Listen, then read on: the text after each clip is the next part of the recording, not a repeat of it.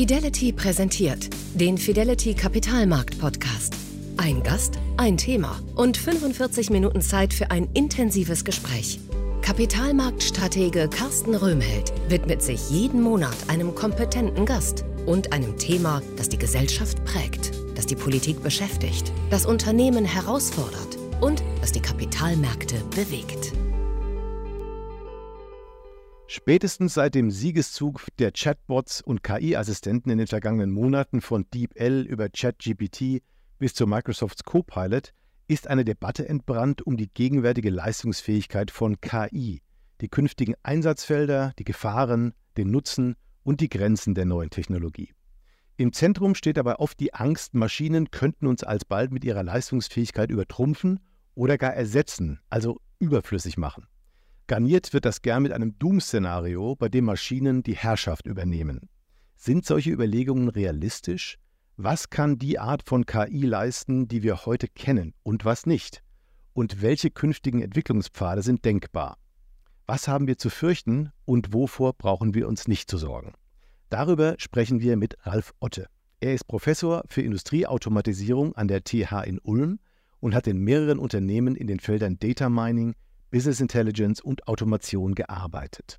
2021 erschien sein Buch Maschinenbewusstsein, in dem er die möglichen Stufen der KI beschreibt.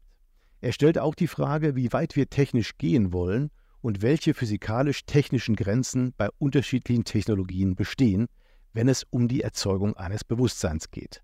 Das aktuelle Buch KI für Dummies ist 2023 in der zweiten Auflage erschienen.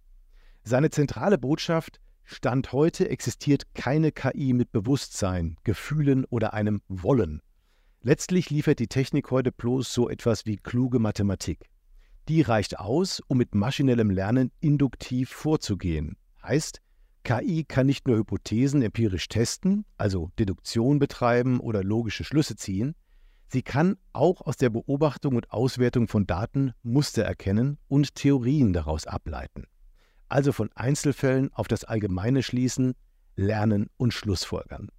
Das alles aber führt laut Professor Otte bestenfalls zu Ansätzen kreativer Intelligenz. Es ist zwar möglich, neue Zusammenhänge aus den Daten herauszufinden, doch scheitert die aktuelle KI an simpelsten alltäglichen Verrichtungen, zum Beispiel auch, weil sie nicht sehen kann.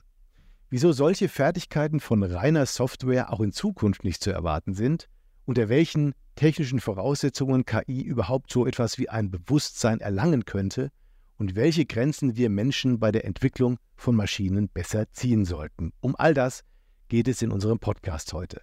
Mein Name ist Carsten Röhmheld, ich bin Kapitalmarktstratege bei Fidelity und ich freue mich sehr auf mein Gespräch mit Professor Ralf Otte beim Kapitalmarkt-Podcast von Fidelity. Herzlich willkommen, Herr Otte. Ja, schönen guten Tag. Danke für die Anmoderation. Ich freue mich auch. Sehr schön. Prima. Bei der Diskussion über die Risiken von KI zeigt sich einmal mehr die Angst des Menschen vor dem Kontrollverlust an die Maschine. Es werden vielerlei Dystopien aufgebaut von der künstlichen Intelligenz, die dann die Welt kontrolliert und die Menschen dabei unterwirft. Und damit das nicht passiert, kommen von allen möglichen Seiten auch Aufrufe an die Politik. Neben renommierten KI-Forschern und CEOs warnten im vergangenen Jahr auch Historiker, zum Beispiel der israelische Historiker und Autor Yuval Noah Harari, wir müssen KI regulieren, bevor sie uns reguliert. Aber für sowas bräuchte die KI wahrscheinlich erstmal einen eigenen Willen. Kann die heutige künstliche Intelligenz überhaupt etwas wollen? Und wie könnte eine effektive Regulierung überhaupt aussehen? Ja, das sind jetzt verschiedene Fragen, die wir diskutieren wollen. Also, um es mal ganz gleich am Anfang zu sagen, die KI von heute, die will nichts. Ja, dennoch ist es so, dass neue Techniken werden immer mit, ja, sind immer gewöhnungsbedürftig für die Menschen. Viele Menschen haben Angst davor, aber das ist nicht neu. Das gibt es seit Hunderten, wenn nicht gar seit Tausenden Jahren. Insofern ist das völlig verständlich, dass Menschen heute irgendwie eine Art Sorge haben, von dem, was auf sie zukommen wird. Was wird denn auf sie zukommen? Naja, wir haben vor, vor, vor 50 Jahren Taschenrechner entwickelt, das kam auf die Menschen zu und mit diesen Taschenrechnern konnten wir viele Dinge effizienter machen. Das ist die eine Seite. Die andere Seite, die wir dadurch sehen, ist, die Menschen können immer schlechter rechnen. Also wenn ich meine Studenten angucke und das mit den Rechenfähigkeiten vergleiche, die wir früher hatten, dann ist das schon ein großer Unterschied. Jetzt kommt eine neue KI, die ist, äh, mit der kann man sprechen. Es ist zu erwarten, dass dadurch die Sprachfähigkeiten der Menschen zurückgehen wird, weil wir diese KI benutzen. All das sind Dinge, die sich langsam entwickeln werden. Davon geht jetzt keine disruptive Gefahr aus, keine Sorge sollten wir haben. Aber natürlich verändern wir Menschen uns durch den Einsatz der Technik. Natürlich ist es gefährlich, das werden wir in verschiedenen Sach äh, Dingen heute noch diskutieren.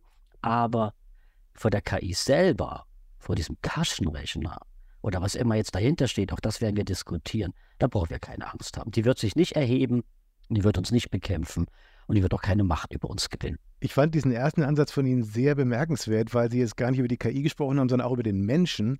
Und es klang fast so, als je mehr sich der Mensch auf die Technologie verlässt, desto dümmer wird er im Laufe der Zeit. Also ist es tatsächlich etwas, was zu einer Verkümmerung gewisser menschlicher Fähigkeiten führen kann, wenn wir uns zu viel auf die Technik verlassen? Aber eindeutig ist das so. Also ich würde mal vermuten, dass die Menschen vor 100 Jahren körperlich etwas fitter waren als wir heute. Und so heute lassen wir alle Dinge von uns machen. Wir tragen unsere Einkäufe nicht nach Hause, nichts. Ja, was verkümmernd ist, vielleicht ist vielleicht ein negatives Wort. Wir verändern uns durch den Einsatz von Technik. Und ich bin Ingenieur seit 30 Jahren, setze KI auch seit 30 Jahren in der Industrie ein, sehe, was wir Positives damit machen können sehe aber auf der anderen Seite, dass gewisse Fähigkeiten und Fertigkeiten dadurch nicht mehr gebraucht werden von den Menschen. Und langfristig wird es dazu führen, Sie sagten jetzt verkümmern, dass die Leistungsfähigkeit des Menschen sich verändern wird. Das ist definitiv so. Das ist eine große Sorge, die wir haben im Bildungssystem, eine große Sorge, die der Arbeitgeber haben sollte, wenn Menschen kommen, die Rechnen können sie jetzt schon nicht mehr, auch nicht mehr richtig sprechen können. Das sind aber alles Sorgen, wo man, die, die langfristig sind, die wir uns dann anschauen müssen. Das ist etwas, was von Technik immer ausgeht. Von jedem Kran, jedem Bagger. Schauen Sie, wenn ich jetzt durch, durch Ulm durchgehe, da stehen überall Bagger und die baggern irgendwelche Schächte aus. Und das macht kein Mensch mehr. Da steht keiner mehr mit Muskelmasse, sondern das, dafür sind wir Ingenieure da. Wir bauen sowas. Aber das finde ich sehr spannend, weil dieser Aspekt bisher eigentlich in der Diskussion doch eher zu kurz kommt. Deswegen war es mir wichtig, darauf mal zu fokussieren. Es ist auch, wenn Sie haben jetzt ja schon große äh, Leute der KI genannt, Harari, die machen, wollen uns Angst machen, dass die KI die Menschheit übernimmt, eine Singularität. Das wird alles nicht passieren. Das kann man, das werden wir auch gleich sehen, warum. Da können wir in die Tiefe gehen. Aber dennoch verändert diese Technik die Menschen, die Menschheit. Das war schon immer so und das wird so bleiben. Jetzt nochmal zu dieser Frage der Regulierung, die ich auch eingebracht habe. Wie könnte denn eine effektive Regulierung überhaupt aussehen? Gibt es denn sowas wie äh, oder könnte es sowas wie einen globalen Konsens geben, wie man äh, diese Regulierung effektiv einbringen kann? Ja, also das ist ja zweischneidig. Also wissen Sie, also ich bin, äh, bin ein Freund von Regulierung. Ich freue mich gerade über den europäischen AI Act. Ich lese das genau und denke mir, gut, dass wir da was gemacht haben, schlecht, vielleicht wie wir es gemacht haben. Das ist das eine. Wir müssen gewisse Dinge regulieren. Ja, wir müssen auch die Atomkraft regulieren. Wir können nicht einfach irgendwo Atombomben bauen, wie wir wollen. Wir müssen die Genetik regulieren. Das ist also ein positiver Aspekt. Wir haben etwas zu regulieren. Das andere ist, da sollten wir alle hellhörig werden. Also wenn diejenigen, die etwas bauen, weil ich eine Regulierung schreien, dann denke ich mir, wieso ist James Watt nicht rumgelaufen und wollte die Dampfmaschine regulieren, sondern er hat eine Erfindung gemacht und hat gesagt, ihr lieben Menschen, ihr braucht das. Und das ist jetzt anders.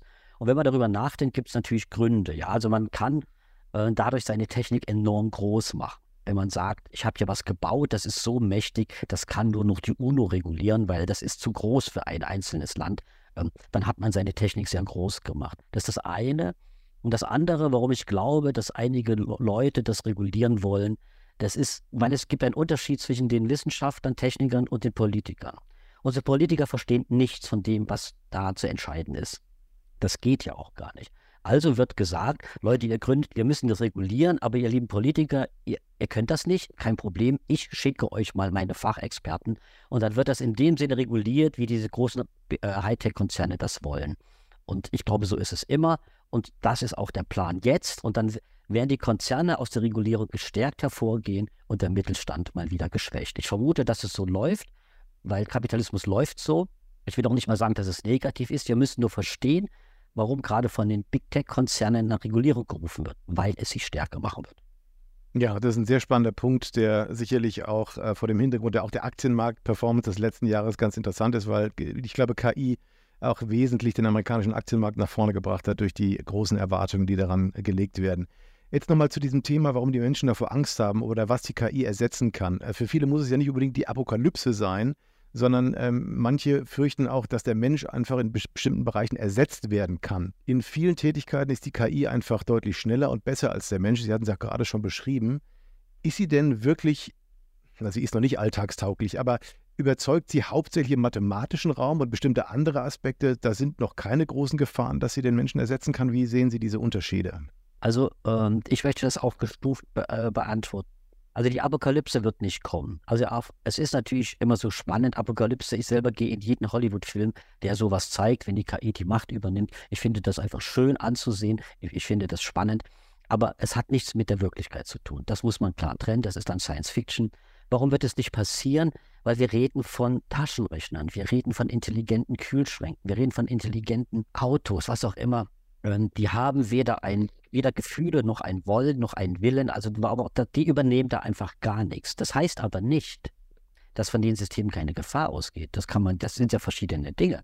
Also eine, eine wirklich apokalyptische Gefahr geht überhaupt nicht aus. Das ist wirklich eine Nebelkerze.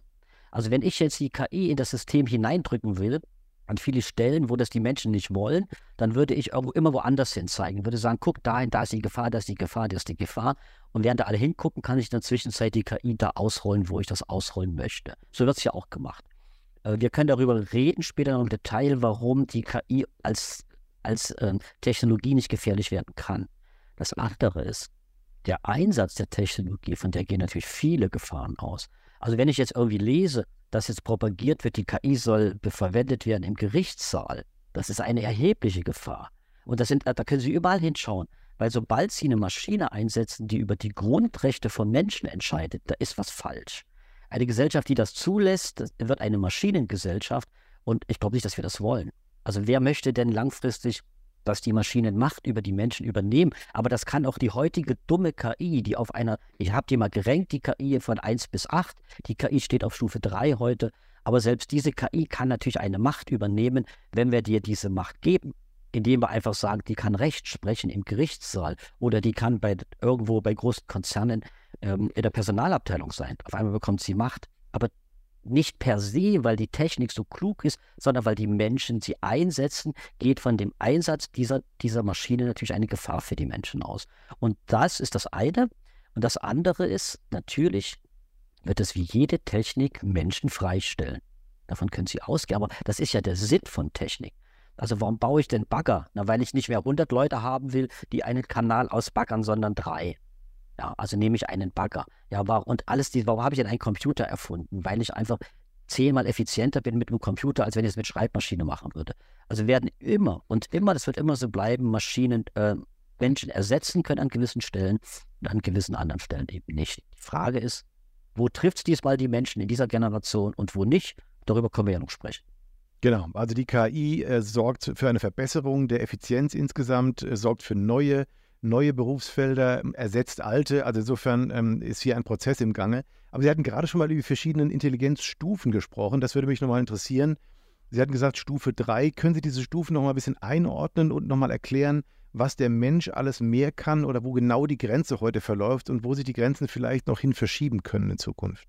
Also, das ist eine Einteilung, die ich jetzt mal für meine Studenten gemacht habe vor vielen Jahren, weil einfach gefragt wurde, äh, wie intelligent ist das heute? Also was jetzt alle fragen, haben ja Studenten schon vor zehn Jahren gefragt.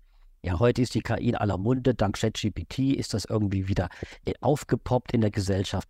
Aber die KI gibt es ja seit 1950. Also da ist die entwickelt. Und wir Ingenieure und die Informatiker und Mathematiker und Physiker, die entwickeln das permanent weiter. Und es kommen immer neue Generationen von Studenten, denen wir unser Wissen weitergeben. Das gibt so Wellen von der KI. Wir sind heute in der dritten Welle. Jetzt ist die Gesellschaft, guckt jetzt wieder drauf, stellt viele Fragen. Ich sage voraus, in drei, vier Jahren will von KI keiner was wissen. Das wird dann weiter, es kommt ein großes Tal und dann geht es wieder hoch mit den Quantencomputern. Das machen wir vielleicht später im Ausblick. Sie haben jetzt nach den Stufen der KI gefragt. Also dann würde ich einfach mal sagen, wir können uns die Stufen der Intelligenz per se mal anschauen. Ja, also ganz unten gibt es, gibt es intelligente Systeme. Ich würde jetzt mal so sagen, so eine Stubenfliege, ja, die ist schon, hat eine relativ große Intelligenz, die fliegt so durch die Gegend. Wir nennen das deduktive Intelligenz. Die können wir übrigens künstlich nachbauen. Die hat auch so eine Stubenfliege. Und diese Art der Intelligenz, deduktiv bedeutet logisch korrekt Schlussfolgern. Sie haben Signale von draußen, sie können sich logisch korrekt verarbeiten und kommen zu korrekten Handeln. Ja, also sagen wir, ein Mensch fasst nur einmal an eine Herdplatte und es ist logisch korrekt, kein zweites Mal hinzufassen, wenn die heiß ist. Ja. Ein Mensch rennt aber nicht weg, wenn ein Tiger im Fernsehen erscheint. Das ist logisch korrekt, auf dem Sofa sitzen zu bleiben. Und das machen sie. Das machen Menschen so. Und diese Art der Intelligenz können wir künstlich nachbauen. Ich nenne das die deduktive Intelligenz, die logisch korrekt äh, schlussfolgernde Intelligenz oder die adäquate Intelligenz. Das ist die Grund von allen. Wenn ein System nicht logisch korrekt arbeitet, können Sie es wegschmeißen. Wenn Sie in Ihr Word-System Hello Word reinschreiben und da steht dann was anderes drin, dann können Sie es wegschmeißen. Weil Sie erwarten, wenn Sie was in die Tastatur eintippen, dass es auf dem Bildschirm erscheint. Also alle Systeme, mit denen wir uns umgeben, arbeiten logisch korrekt, sonst brauchen wir sie nicht. Das ist die niedrigste Stufe der Intelligenz. Die Frage ist, reicht das? Bleiben wir bei der Stubenfliege. Die Stubenfliege, die also deduktiv gut schlussfolgern kann, ja, die hat Instinkte, das ist in Instinkten hinterlegt, die kommt auf einmal in, in, in ihr Büro. Das ist für sie völlig ungewöhnlich, die Situation, da haben sie Glasscheiben, das kannte die Natur nicht. Und jetzt fliegt die permanent gegen diese Glasscheibe an, bis sie tot runterfällt. Da stimmt was nicht mit ihrer Intelligenz. Ja. Also das ist nicht gut gemacht für das System, weil es ist gerade tot, die Fliege. Das kann sie nämlich nicht. Das heißt, die Umgebung hat sich so stark geändert für die Fliege, dass logisch korrektes Verhalten nicht ausreicht. Sie hätte lernen müssen, dass sie dort nicht durchkommt, obwohl sie durchgucken kann. Ja, sie kann durch die Scheibe durchschauen und fliegt immer wieder dagegen, bis sie dort runterfällt. Sie werden sie sagen, ja, das macht doch jeder gar nicht. Ich habe eine Katze, andere haben Hunde, äh, die stoßen einmal in ihrem Leben an die Glasscheibe an, dann remmeln sie nicht mehr dagegen. Die haben also gelernt. Und dieses Lernen nennen wir jetzt induktive Intelligenz. Also ist die zweite Stufe. Erste ist deduktiv, zweite ist induktiv. Das können wir natürlich nachbauen. Und das, was wir da künstlich nachbauen, das ist das, was heute Deep Learning heißt. Kognitive Intelligenz ist lernende Intelligenz. Der Fachbegriff ist maschinelles Lernen oder Deep Learning. Da sind wir heute, da ist die KI, die kann aus Daten der Umgebung lernen. So wie die Katze lernt, Daten der Umgebung, eine Scheibe, ich laufe dagegen, geht nicht, ich habe es gelernt. Übrigens muss die Katze nicht tausendmal dagegen laufen. Wir werden gleich darüber reden, was die heutige KI, was sie alles nicht kann. Nämlich nicht aus Einzelfällen lernen. Sie braucht Millionen Beispiele. Aber sie kann zumindest lernen. Das ist ein großer Vorteil. Das ist die zweite Stufe. Und dann haben wir so die dritte Stufe, das ist so JetGPT, AlphaGo und die ganzen Systeme, die verschmelzen die Deduktion mit der Induktion. Also die können logisch korrekt Schlussfolgern, auch verallgemeinern Schlussfolgern. Sie können lernen aus Daten, aus der Umgebung, das ist ähm, die Induktion. Und wenn sie das verschmelzen in einem System, haben wir ein kognitives System. Was machen kognitive Systeme? Der Mensch ist sowas natürlich auch. Der lernt aus der Umgebung und kann das Gelernte verallgemeinern. Menschen können das, Katzen können das und heutige KI-Systeme können das auch. ChatGPT kann sowas. Wie, woran merkt man das? Weil wir können mit dem System über Dinge reden, die nicht antrainiert wurden. Wenn Sie mit dem System reden, was alles gelernt wurde, dann ist es rein induktiv. Sie haben ein induktives System, das hat was gelernt, darüber können Sie mit dem verhandeln und sprechen. Und wenn man aber aus diesem Raum hinausgeht, in, in, in Räume, die nie antrainiert wurden, und die Systeme arbeiten da noch korrekt, sind das kognitive Systeme. Die haben also aus ihrem gelernten Wissen extrapoliert in neuere Zustandsräume. Das können die Systeme und das nennen wir auch schon eine Art Kreativität. Richtige Antworten geben in völlig ungelernten Datenräumen. Und jetzt sind wir beim Punkt. Wie gut ist da die KI? Da ist sie eben viel, viel schlechter als der Mensch. Viel, viel schlechter.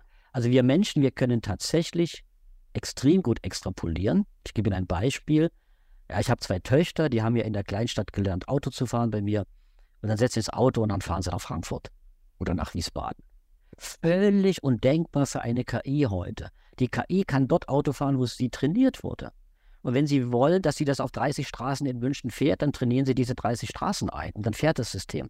Aber es kann nicht abbiegen und nach Berlin fahren. Das heißt, in wirklich unbekannten Datenräumen zu arbeiten, ist für den Menschen gut möglich, auch für Tiere gut möglich und für die KI heute gar nicht. Deswegen nennen wir sie auch nur pseudokreativ. Sie können Bilder malen, sie können mit ihnen Melodien machen, aber, aber immer nur in dem gelernten, in dem gelernten Datenraum. Also wenn Sie einer KI Porträts alter Meister zeigen, ist ja verkauft worden bei Christus, dieses Bild für 400.000 Dollar. Wir zeigen es das dem System 15.000 Porträts alter Meister und dann malt es eben den 15.000 erste Porträt. Und das zweite und das dritte und das vierte beliebig.